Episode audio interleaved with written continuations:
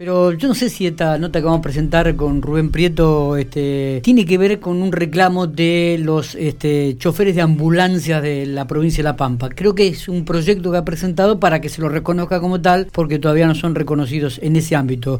Rubén, ¿cómo le va? Buenos días, Miguel Lastra lo saluda. ¿Qué tal? Buen día, Miguel, a vos y a toda la audiencia. Bueno, ¿cómo le va? ¿Cómo estamos? Cuéntenos un poquitito de este proyecto sobre los choferes de ambulancia. Bueno, esto surge como la ley por la que se rige el personal de salud es la 1279, hay cinco ramas y la rama sexta que yo estoy solicitando porque presenté un anteproyecto es la de creación del chofer de ambulancia o conductor de ambulancia, como quieran llamar. ¿Y, por qué este anteproyecto? ¿No existe? ¿Cómo, ¿Cómo es el tratamiento dentro del ámbito de la salud?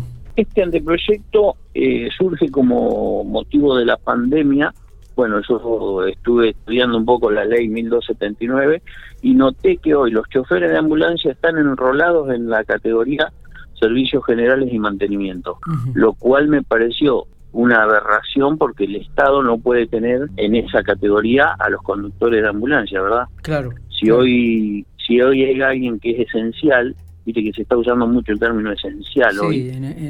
El chofer de ambulancia yo creo que aparte están al frente de la batalla están todo el día trasladando pacientes con casos positivos de COVID. Eh, entonces Hubo otro tipo de pacientes, ¿no? No solamente los... Exacto.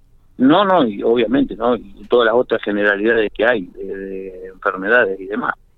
Y bueno, y yo me parece que es un reconocimiento y una un reconocimiento para ellos y darle la verdadera dignidad que se merecen. Rubén, ¿cuántos choferes hay? ¿Hay algún número dentro del ámbito de la provincia? ¿Manejan usted alguna estadística? el número, no tengo bien el número porque yo soy, bueno, yo soy un ciudadano común que presentó un anteproyecto en la Cámara de Diputados notando ese error, ¿no es cierto?, de la ley, eh, pero según los chicos que son los que se han utilizado y los cuales están muy embalados y le están metiendo una garra bárbara, porque entienden que acá no hay política de por medio, no le sale un mango a la provincia, esto no es que, que la provincia tiene que desembolsar mucho más dinero, porque si los a ser choferes de ambulancia. No, ello, el gasto no existe porque lo único que solicitan hoy es la creación de ramas. Sin contar Pico y Santa Rosa, que son los centros mayoritarios, se habla de unos 180, más o menos 170 choferes de ambulancia. Sin contar Pico y Santa Rosa, perdón.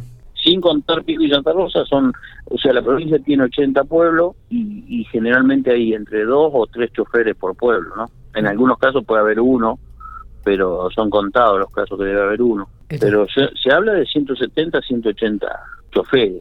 Igualmente, o sea, el beneficio tiene que ser para todos, hay que igualdad, hay que igualdad porque hoy yo tengo entendido que el, entre Santa Rosa y el resto del interior, o el Pico y el resto del interior, no son los mismos criterios que se usan.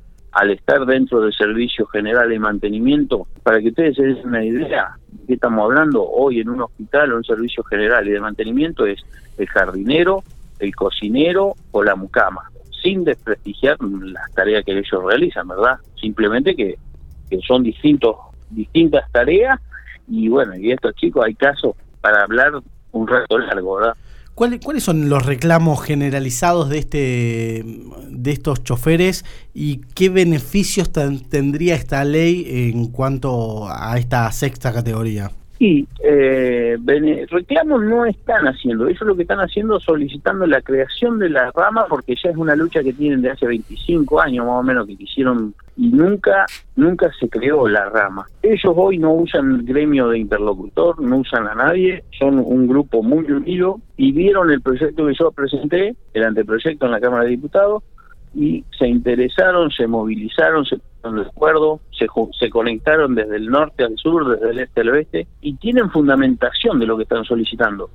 Hace dos años, eh, en Toa y La Pampa, el ministro Coan y el subsecretario Vera organizaron una jornada de capacitación para choferes de ambulancia. O sea, por un lado el Estado hace una jornada de capacitación para los choferes de ambulancia, pero por otro lado no les reconoce la rama choferes de ambulancia. Exactamente. Bueno, y este espera tener una respuesta, ha recibido, mm, lo van a convocar. El proyecto, el proyecto entra en la Cámara de Diputados por sesión, después pasa a la Comisión de Legislación Social, lo solicitó el tratamiento la diputada de Winifreda Lorena Clara para la habilitación, y bueno, y el diputado de General Pico, Martín Balsa, eh, que es el presidente de la Comisión de Legislación Social y Salud Pública, le contestó a la diputada que bueno que va a consultar en el bloque justicialista la, habilitación del, del proyecto, ¿verdad? Primero lo tienen que habilitar, después una vez que está habilitado pasaría a eh, ver si lo tratan en comisión.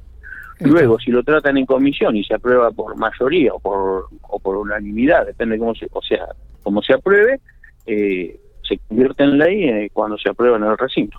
Perfecto.